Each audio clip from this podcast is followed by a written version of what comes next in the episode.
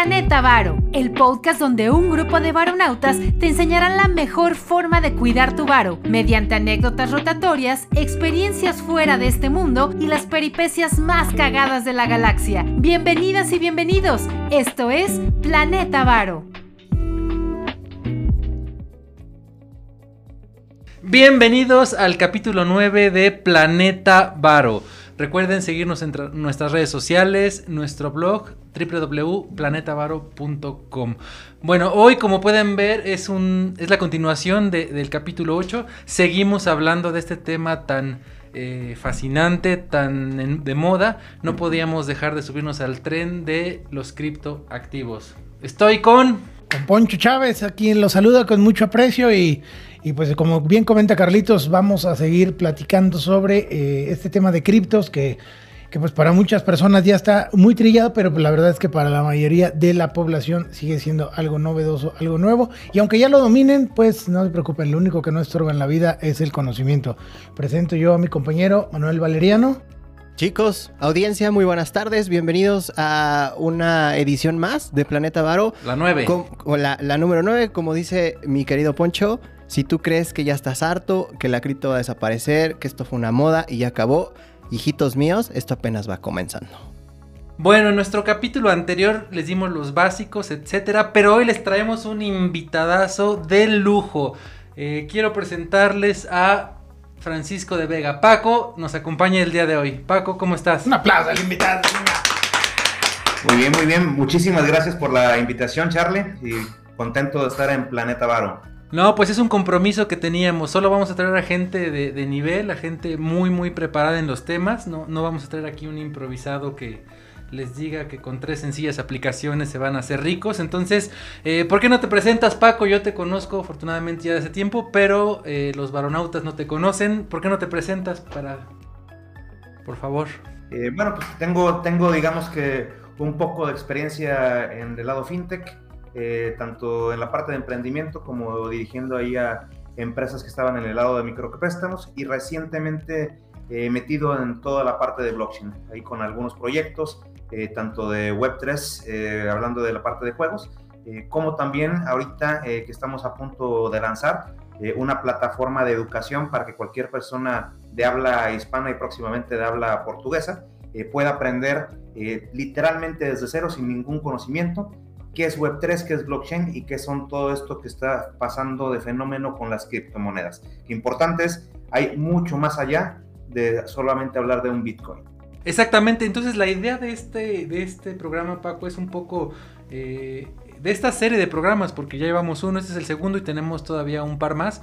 Eh, queremos que la gente, los baronautas, sepan que no todo es criptomonedas. Hay criptoactivos, NFTs. Ahorita vamos a seguir hablando de eso. Pero un poco antes, Paco, ¿por qué no nos cuentas? Estudiaste en el TEC de Monterrey, ¿cierto?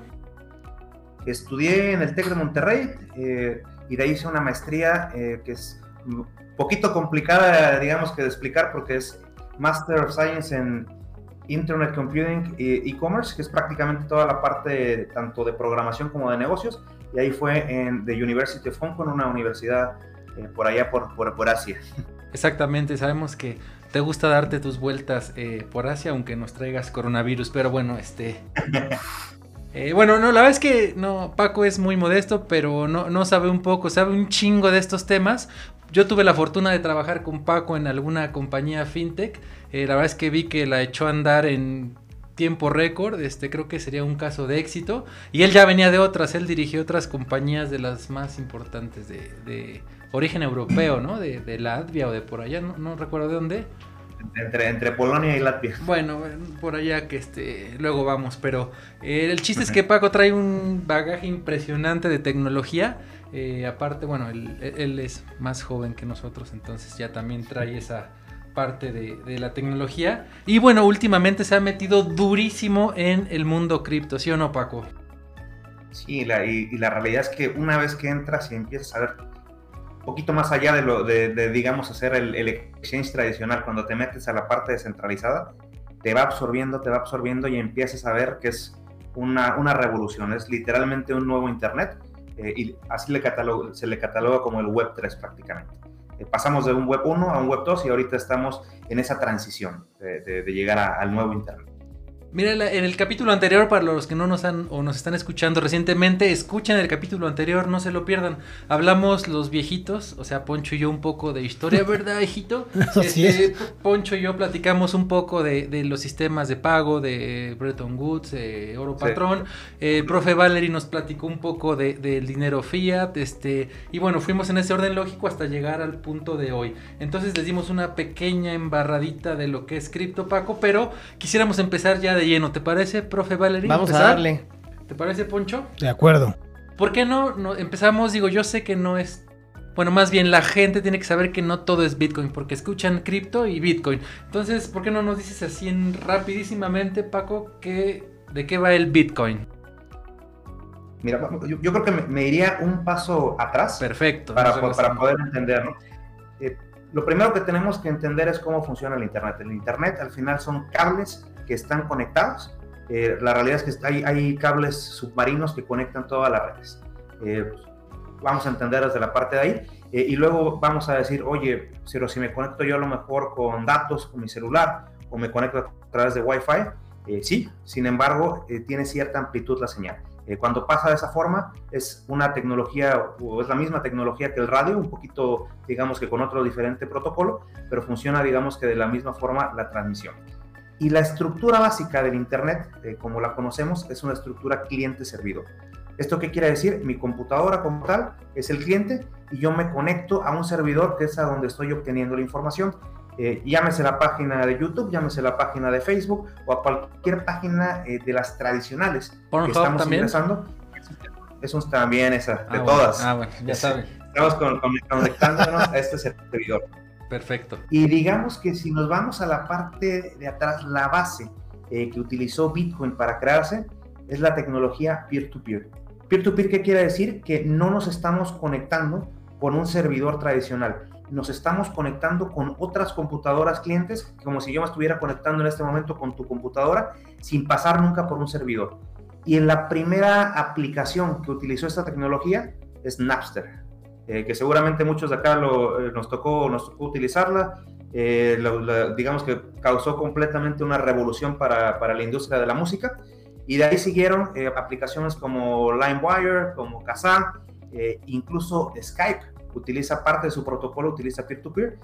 uno de los fundadores de Skype fue el fundador de Kazaa. ahí viene, digamos que parte de, de la tecnología. bueno, la base es si podemos crear aplicaciones eh, que utilicen peer-to-peer. ¿Y qué significa? Que siempre y cuando esté una, una computadora prendida que haya descargado esa aplicación, ahí está viviendo. Cuando tú descargas un archivo, automáticamente tú ya lo tienes ahí para volver a compartir y eso es lo que hace es que nunca, nunca se guardó la información en un servidor que esté centralizando la información. Se está guardando en la computadora de todos los que se conectaron. Y cuando el seudónimo literal de Satoshi Nakamoto, porque no sabemos realmente quién fue, simplemente un seudónimo, se le ocurre utilizar esa tecnología peer-to-peer, encriptarla, eh, crear este sistema de bloques que lo que hace es que no se pueda modificar, porque la forma en la que se encripta, el, hashing, que es el, hash que lleva esta, este bloque, este, siempre va a tener el, hash del bloque anterior. Entonces, quiere decir que si modificas uno, vas a modificar todo, lo cual lo hace eh, de alguna forma inmutable, se queda el registro público, cualquier persona puede ver todo lo que ha pasado ahí, y el origen, digamos que de la base de esto fue, ¿por qué van a haber intermediarios para cuando yo quiero enviar dinero a alguien? Eh, si esto yo pudiera pasárselo así como yo pago el efectivo, ¿no? que no, nunca pasó por nadie, pero de una forma digital. Y digamos que esa es la entrada del por qué se crea, eh, el, evitar esa centralización. Oye, sería como... Luego aparece perdón por, agarrar el micrófono tan, largo. O sea, es, como, es como dices, es como una transacción donde yo te doy un billete a ti directamente, no voy al banco y tú vas al banco y lo retiras. Es una transacción directa. La diferencia es que aquí hay una, por lo que comentas, hay una serie de muchos observadores o testigos o árbitros, no sé cómo llamarle, ¿no? Que, que atestiguan que esa transacción se está realizando, ¿no? ¿Es, la diferencia? Exactamente. Y, y esto, digamos que todo se rige a través de un código. El código es el que manda y para que exista esos validadores, como bien lo mencionaste, ellos tienen que tener una recompensa a cambio, que en este caso son los mineros, ¿no? Son computadoras eh, que se ponen a trabajar y que están validando esta transacción. Eh, eso fue como Bitcoin como tal, y después la visión de Vitalik Buterin, que es el fundador de Ethereum, dice, si existe esta tecnología que nos permite eh, poder hacer la transmisión de, dinero o de, criptomonedas en este caso, ¿por qué no utilizarlo para un Internet diferente? Para que existan aplicaciones descentralizadas, para que existan lo que ahorita le conocemos como los smart contracts, que prácticamente está eh, validando que, que, que, que, apareció algo en el blockchain y que hubo intercambio entre, entre dos personas. Y, eso es lo que vino a cambiar completamente las cosas, porque ahora eh, ya tenemos navegadores, así como Chrome, se llama Brave, eh, que vive descentralizado. Tenemos, eh, empezamos a ver redes sociales descentralizadas, empezamos a ver aplicaciones de todo tipo que ya no pertenecen a un servidor, ya no pertenecen incluso a una empresa como tal, y, empezamos a ver figuras de, cosas que están revolucionando. Y cuando hablamos, por ejemplo, de fintech, que, los dos venimos del ambiente, pensamos que fintech es lo nuevo de finanzas, la realidad es que fintech está en pañales y retrasado con el término de Decentralized Finance, que son las finanzas descentralizadas, que eso, eso realmente es lo de hoy. Y eso es el, futuro y digamos que a lo que está, a lo que está migrando eh, todo este mundo de, de Web3. Oye Paco, la gente nos ha preguntado, oye, eso nuevo de Bitcoin es lo... Eh, creo que es importante mencionarles, ¿no? De nuevo no tiene nada. Bitcoin o el white paper de Satoshi tiene que cerca de 20 años que, apareció o, algo así. O sea, tiene Bitcoin tiene casi 20 años en existencia o... me, parece que fue en el 2009. 2009, ok. si estoy mal en la fecha, este, checo, pero sí es 2009. Y hay como una, una, anécdota, eh, un profesor de maestría y una persona, digamos que bastante bastante renombre, eh, Michael Chamos, que es, eh, digamos que el, jefe del área de, de, Carnegie Mellon para todo lo que tenga que ver con Computer Science, eh, uno de los, de los advisors para el gobierno de Estados Unidos para voto electrónico, en, en sí una eminencia para esto, nos dijo literalmente en el 2011, si tienen un poco de dinero, métanselo a Bitcoin. En ese momento estaba en un dólar y como buen, como buen persona, como buen mexicano, no le hice caso y se fue una oportunidad ahí bastante grande, ¿no? Pero son de, son, son de las cosas que, que, ya pintaban, ¿no? Para, para, para quien estaba en el ambiente que iba a ser algo, algo revolucionario. Oye, una, una consulta, eh, Paquito, o, para pa cripto. Ah. Pa cripto.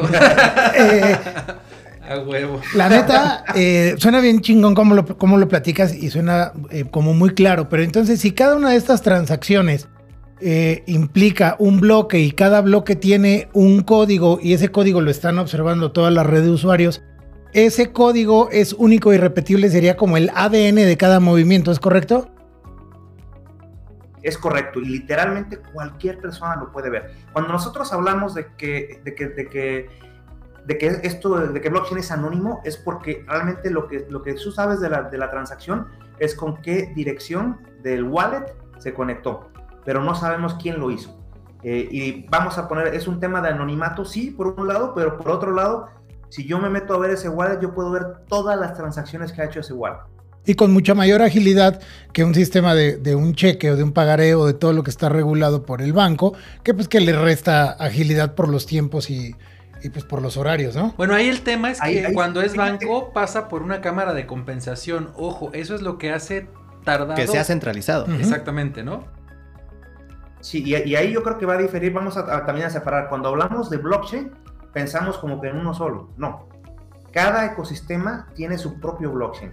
Bitcoin es su blockchain, Ethereum es su blockchain, Solana es su blockchain, Cardano es su blockchain, son completamente diferentes. Y cada uno, digamos que tienen diferentes reglas en cuanto a complejidad eh, que se le pone a los mineros, en cuanto a tiempo de minado, y hay dos protocolos, digamos que de minado tradicionales. Uno se le llama el Proof of Work y otro es el Proof of Stake. Eh, ¿Cuál es la diferencia? Y aquí entramos en las controversias tanto de tiempos como de, consumo de energía. Cuando hablamos de Proof of Work, es, quiere decir que todos los mineros que están en ese protocolo, vamos a hablar como ejemplo en el protocolo de, de Ethereum, absolutamente todas las computadoras tratan de validar cada transacción. ¿Al mismo tiempo? Y la que lo valide, todo, todo el tiempo, y esto es lo que hace es que es un consumo de energía altísimo, ¿no? Poco eficiente, Se habla que tan solo... ¿Perdón? Es poco eficiente porque todos van como gallinas tras el balón, ¿no? Completamente, y solo se le paga al que lo logre. Claro, pues sí, sí, pues sí. Es como la fecundación, solo el que lo logra es el que... Exactamente. ¿No? Literal, y, y ese modelo al final, ¿qué hace? Que no sea escalable. Claro. Cuando hablamos de el- del nuevo modelo que es Proof of Stake, y es un modelo, imagínense que como tipo Uber, donde Charlie tiene su computadora para minar, te lo mando a ti y si lo hiciste correcto, te pongo una calificación buena, entonces te mando más. Eh, si no lo hiciste bien y repetiste varias veces, te puedo sacar de la red. Y se le llama Proof of Stake porque staking quiere decir que invertí yo dinero. Entonces, para que yo sea parte de esa red, yo tengo que tener las criptomonedas de esa red ahí guardaditas. Eh, eso me permite, digamos que, formar parte de los mineros y dependiendo la cantidad que tenga guardada, va a ser el rendimiento que me van a estar dando. Oye, entonces, digamos que el, un poco ahorita, como para hacer un corte, que los varonautas eh, se me apendejan un poco, como yo. eh, la respuesta, bueno, nos han preguntado, oye, ¿por qué? Yo pensé que solo existía Bitcoin, ¿no? Algunos, oye, ¿por qué hay? Entonces, hay más de un Bitcoin, ya dijiste perfectamente, Bitcoin, Ethereum, Cardano, Solana y algunos meme coins que el profe Valery... Los ¿no? shitcoins. Los Los shitcoins, que, shitcoins. que, bueno, ahorita vamos a hablar de eso. Pero en general la gente dice, oye, ¿por qué hay muchos? La respuesta sería, hay diferentes o muchos, o los que sea, porque cada uno usa su propia infraestructura, su propia tecnología, su propia forma de validar las transacciones que serían los mineros, su propio protocolo, sus llaves, etcétera. Por eso es que hay diferentes.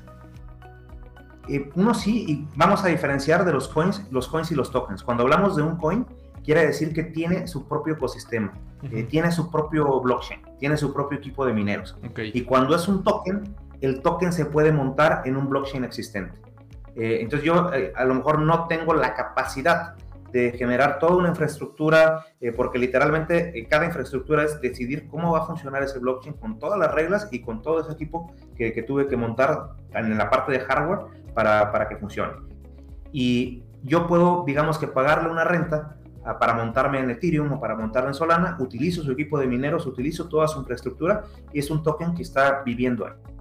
Oye, entonces por lo que me estás diciendo, yo podría sacar mi propia línea de tokens montado en algún Bitcoin ya existente, Cardano, Solana o lo que sea, y solo En- pagar por el uso. En una, en una criptomoneda existente, o sea, se, puede, se puede montar en, en- en alguna. Eh, y habría que ver, hay unas que sí lo tienen abierto para eso, o sea, sí tienen la infraestructura para crear eh, lo que se le conoce como los layers, que son diferentes este, capas dentro de ese blockchain. Ujú. Muy bien. Entonces, bueno, más o menos, profe, ya entendimos por qué hay diferentes. eh, Yo creo que aquí, como, eh, como decía Charlie, haciendo un poquito la reflexión, lo válido de todo esto es que el espíritu, lo que platicaba Pacripto, eh, era eh, la, la realidad de, de- de por qué se creó todo este ecosistema era porque el espíritu de Satoshi, esa o esas personas que escribieron ese paper en el 2008-9, era no vamos a permitir que los bancos sigan apoderándose del dinero. Entonces es, eh, por, por eso es el, el- el- tema de descentralizar, de cualquiera puede tener la llave, ¿no? Como nació eh, Napster, como el, el ejemplo que claro que ponía la tecnología peer-to-peer que hoy eh, en ese momento permitió el, el hecho de transaccionar en ese momento con la música, hoy lo estamos haciendo con el dinero. Y eso es lo, lo- lo valioso y, y relevante de esto. Pero yo creo que aquí es donde la plática se va a tornar pues un poquito más pues filosófica y, y- y es como irle, eh, es como el América en este país, le vas o no le vas a las cripto y cuál es el futuro de todo esto. Oye, aquí tenemos, eh, ¿por qué no nos dices, Poncho, la siguiente pregunta que hemos tenido de los varonautas? Una pregunta muy recurrente, eh, cada quien con sus palabras, pero tenemos ahí varias personas que nos preguntan algo pues muy básico, pero la verdad es que es muy, muy trascendental. ¿A quién carajo se le va el dinero si yo compro un Bitcoin? O, cualquier, otra moneda. cripto. Nosotros tenemos wallets al final, y son wallets que, que literal, como funciona, digamos que una, una dirección IP, si ustedes quieren entrar a google.com, la realidad es que están entrando a 192.8. Ta, ta, ta, ta. Lo mismo es el wallet, es tu dirección, es la dirección a la que se está yendo. Ese wallet que es donde se están guardando las cosas es a donde va a llegar. Y lo mismo yo puedo tener en un wallet NFTs, eh, puedo tener diferentes monedas, es literalmente se te está, te está llegando a ti, siempre y cuando, digo, lo compras en el lugar adecuado, ¿no? Y hay que tener este, digamos que cuidado de no caer en, en, en- En los pseudocriptos, que hay veces que hay multiniveles que realmente tú no eres dueño de nada. Eh, pero si tú estás seguro que tú tienes tu wallet, te está cayendo a ti el dinero. O sea que si tú Eh, compras un Bitcoin, ese dinero lo tienes tú mismo. O sea, es que esa era la pregunta de nuestros varonautas. O sea, si yo compro un Bitcoin ahorita, aquí, o sea, porque a ti te lo cobran en dólares, suponte, ¿no? En tu wallet te cobran, te hacen un cargo a PayPal o lo que quieras en dólares y en tu wallet aparece, tienes un, ¿no? O punto, no sé qué. Pero el dinero que te quitaron, la pregunta de los varonautas es, ¿a quién carajo se va? Como decía Poncho, ¿no?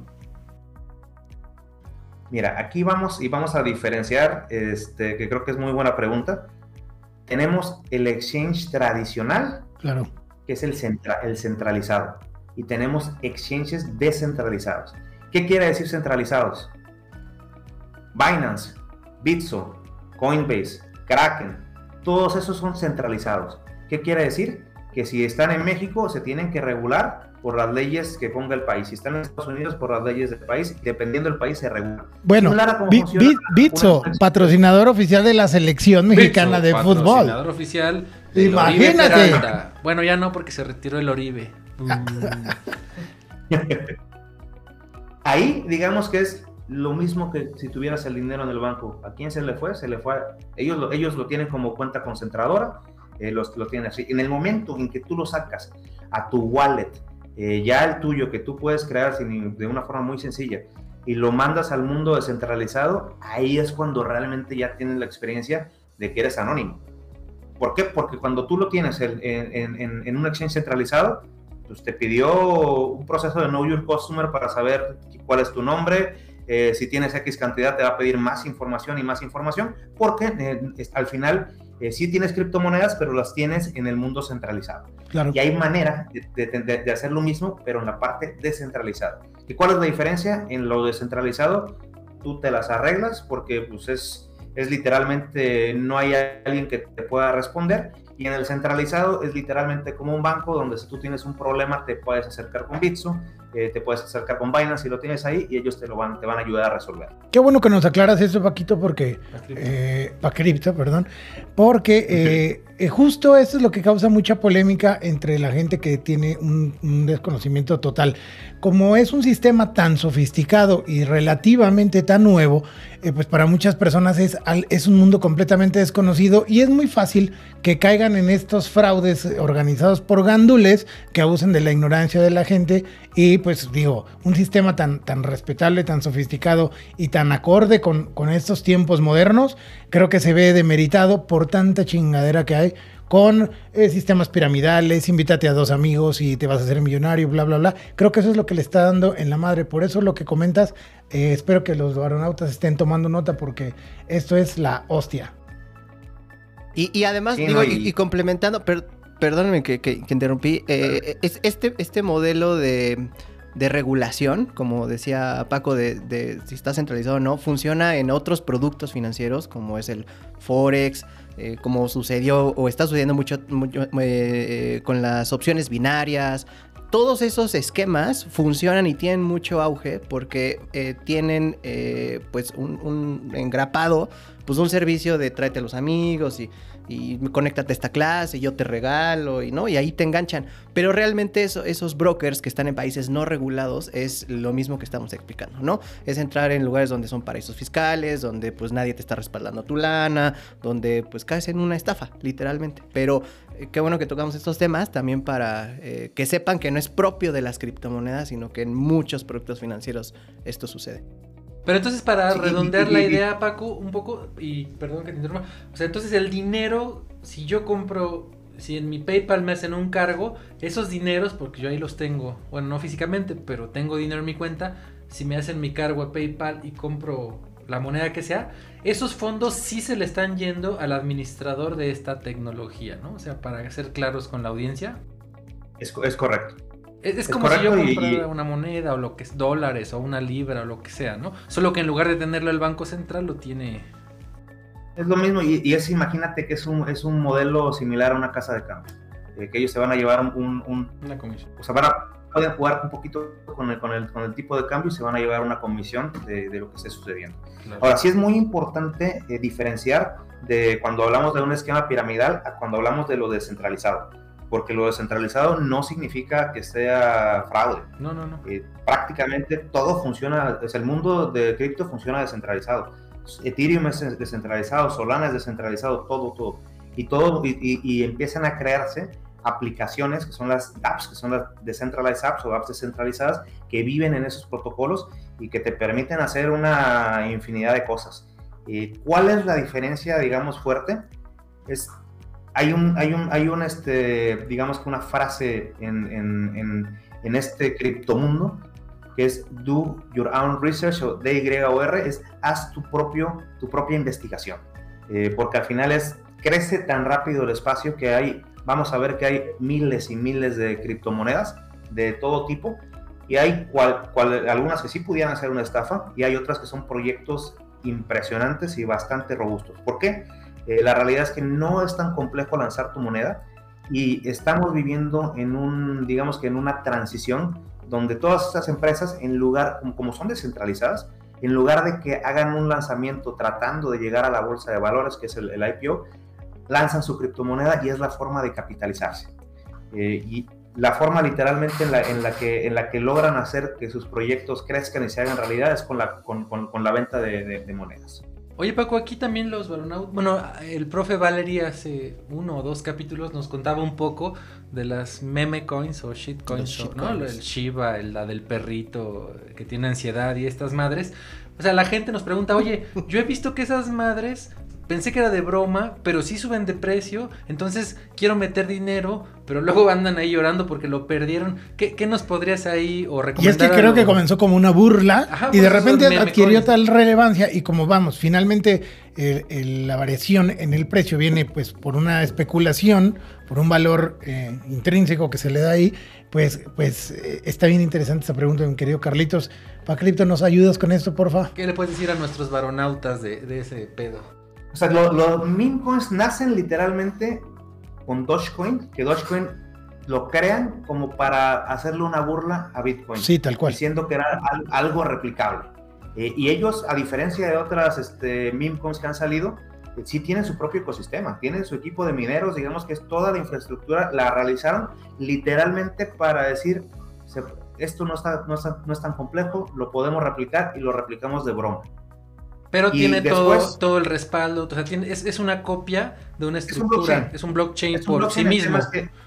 usabilidad tiene poca, pero yo no sé, pero sí, tiene, o sea, por las de la ley es un blockchain formal, digamos, ¿no? Es un, no es un exacto. No es y luego un, tenemos, por ejemplo, Chiba Inu Shiba, y muchas otras exacto. que han salido. Que Chiba, Chiba, que es de las grandes, es un token que vive en Ethereum. O sea, ellos no crearon su propio ecosistema, es, simplemente lanzaron su moneda adentro del ecosistema de Ethereum. Eh, y ¿Por qué suben de valor? Yo creo que uno de los grandes impulsores para que subiera tanto Doge como Chiva fue Elon Musk. Claro. Es impresionante que, que, nos damos ahí como, como una idea. Con un tweet. El poder de los influencers, que cada tweet precisamente que hacía incrementaba, incrementaba, incrementaba. Y, y literalmente es Uh -huh. Perdón, perdón. No, y, y, complementando también un poquito en lo que van hablando, voy haciendo un poquito de investigación. Ahí traigo. Do your own research. Estoy haciendo mi, mi my own research. Y traigo ahorita en CoinMarketCap 9059 criptomonedas. Y en Statista dice que a enero del 2022 hay 9929 criptomonedas. Oye, Peco, pero bueno, pa, pa, para aterrizar un poco a la gente que nos escucha, recuerda que nuestros varonautas son de, de, de no tienen tanto conocimiento, algunos y otros no. Eh, nos dicen, ok, este pedo de las meme coins y esa madre, que, o sea, es bueno entrarle, no es bueno entrarle, es peligroso. ¿Tú, ¿Tú qué le recomendarías a la gente? Porque tenemos varonautas muy alocados que sale algo y puta. Muy ansiosos sí, exacto, de, de quieren, vivir bien. Exacto, ¿no? Yo, yo, les, yo, les, diría literal do your own research porque pues, cada uno va a ser diferente. Primero. Es un proyecto que a diferencia de invertir en Ethereum y Solana, que hay toda una infraestructura, tienes tokens montados, eh, tienes un chorro de aplicaciones que están adentro, es, una, es literalmente una empresa andante, ¿no? Que está funcionando. Eh, y es, es un proyecto con sentido. Y, vamos, y, y antes, perdón, de responder eso, cuando hablábamos de tema de velocidad, eh, vamos a hablar de, para comparativas, Bitcoin cuando nace, a la fecha, es, hace, puede hacer 10 transacciones por segundo. ¿Cuánta, ¿Cuánto es lo normal? Visa, por ejemplo, hace 65 mil. Nada más para que vean la lentitud que tiene, que tiene este protocolo. Ethereum, 20. seguimos muy lento y Solana es más rápido que Visa. 100 mil. Es, como que para entender, Wow. para, para, entender, para, para entender, digamos que esa parte, y es, si, si estás creando algo que es incluso más rápido que, que, que, que una marca de tarjeta que se usa a nivel mundial, hay una usabilidad fuerte. Te sirve para microtransacciones. Eh, hablábamos de lo que se les paga a los mineros. En- hablando en Ethereum, es un costo que es el gas fee y que es variable completamente. ¿no? Hay veces que cuesta 7 dólares, hay veces que puede costar 100 dólares para la transacción que sea, aunque sea un dólar. Aunque sea un dólar. No hace sentido para microtransacciones. Eh, Solana, por ejemplo, o otras por ahí, eh, tienen un costo que no puede pasar, en el caso de Solana, ah, de, de más de un centavo de dólar. Ahí hace mucho sentido, ¿no? Eh, para envío de dinero, para utilizarlo en, en diferentes cosas. Cuando hablamos de un meme coin, pues realmente hay que ver qué usabilidad tiene. Claro. Normalmente lo compras pensando en que va a subir rápido y lo vendo en el momento en que, en que llega ahí. No más, no más. Ese, ese es el, el- el juego.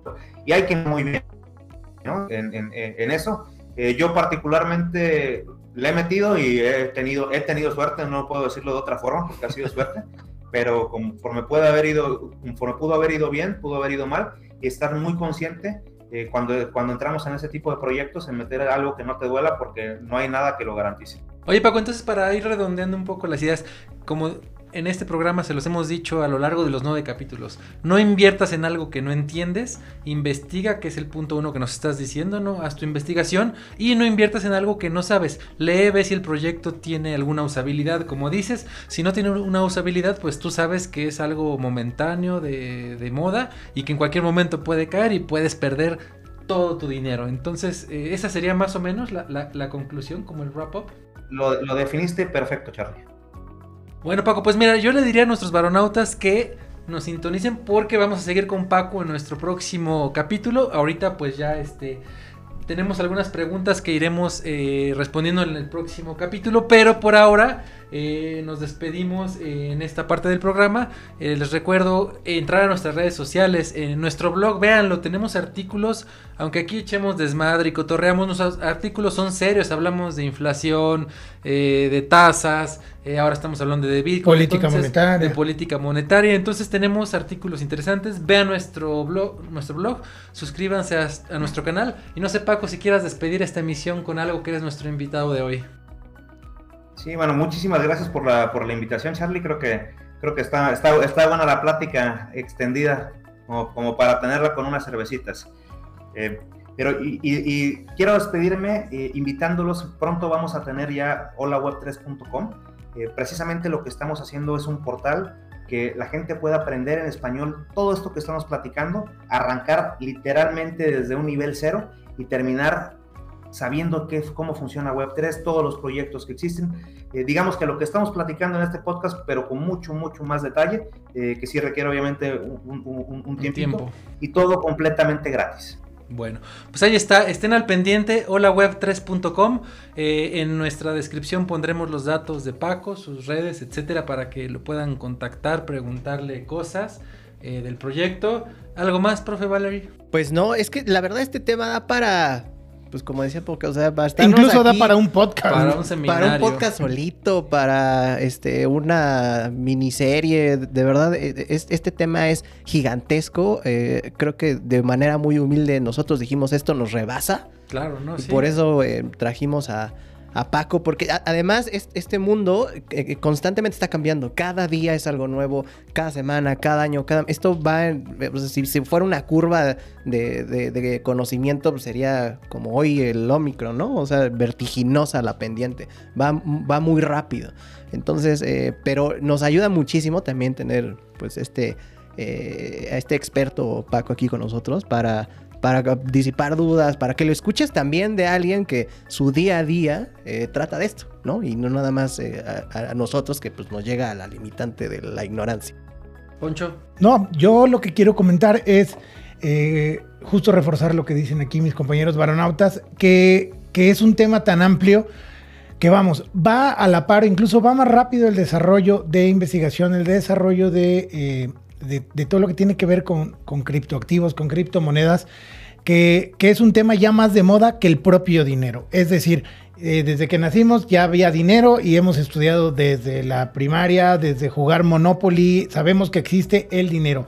Y con el tema de las criptos, si a mí en los 80s, cuando era niño, me hubieran dicho qué es una criptomoneda, pues yo hubiera dicho, pues es el dinero que trae la mamá de Superman en el monedero o alguna pendejada así, porque no me esperaba que llegara Nadie, eso del nadie. dinero digital, dinero encriptado. Nadie. Y ahora, cada que puedas eh, leer algo al respecto, habrá mil teorías, habrá algunas que se contradicen, habrá detractores, pero es por ello que humildemente, queridos varonautas, dijimos, este tema es para traer a un chingón de chingones y es por eso que agradecemos la presencia aquí de Pacripto.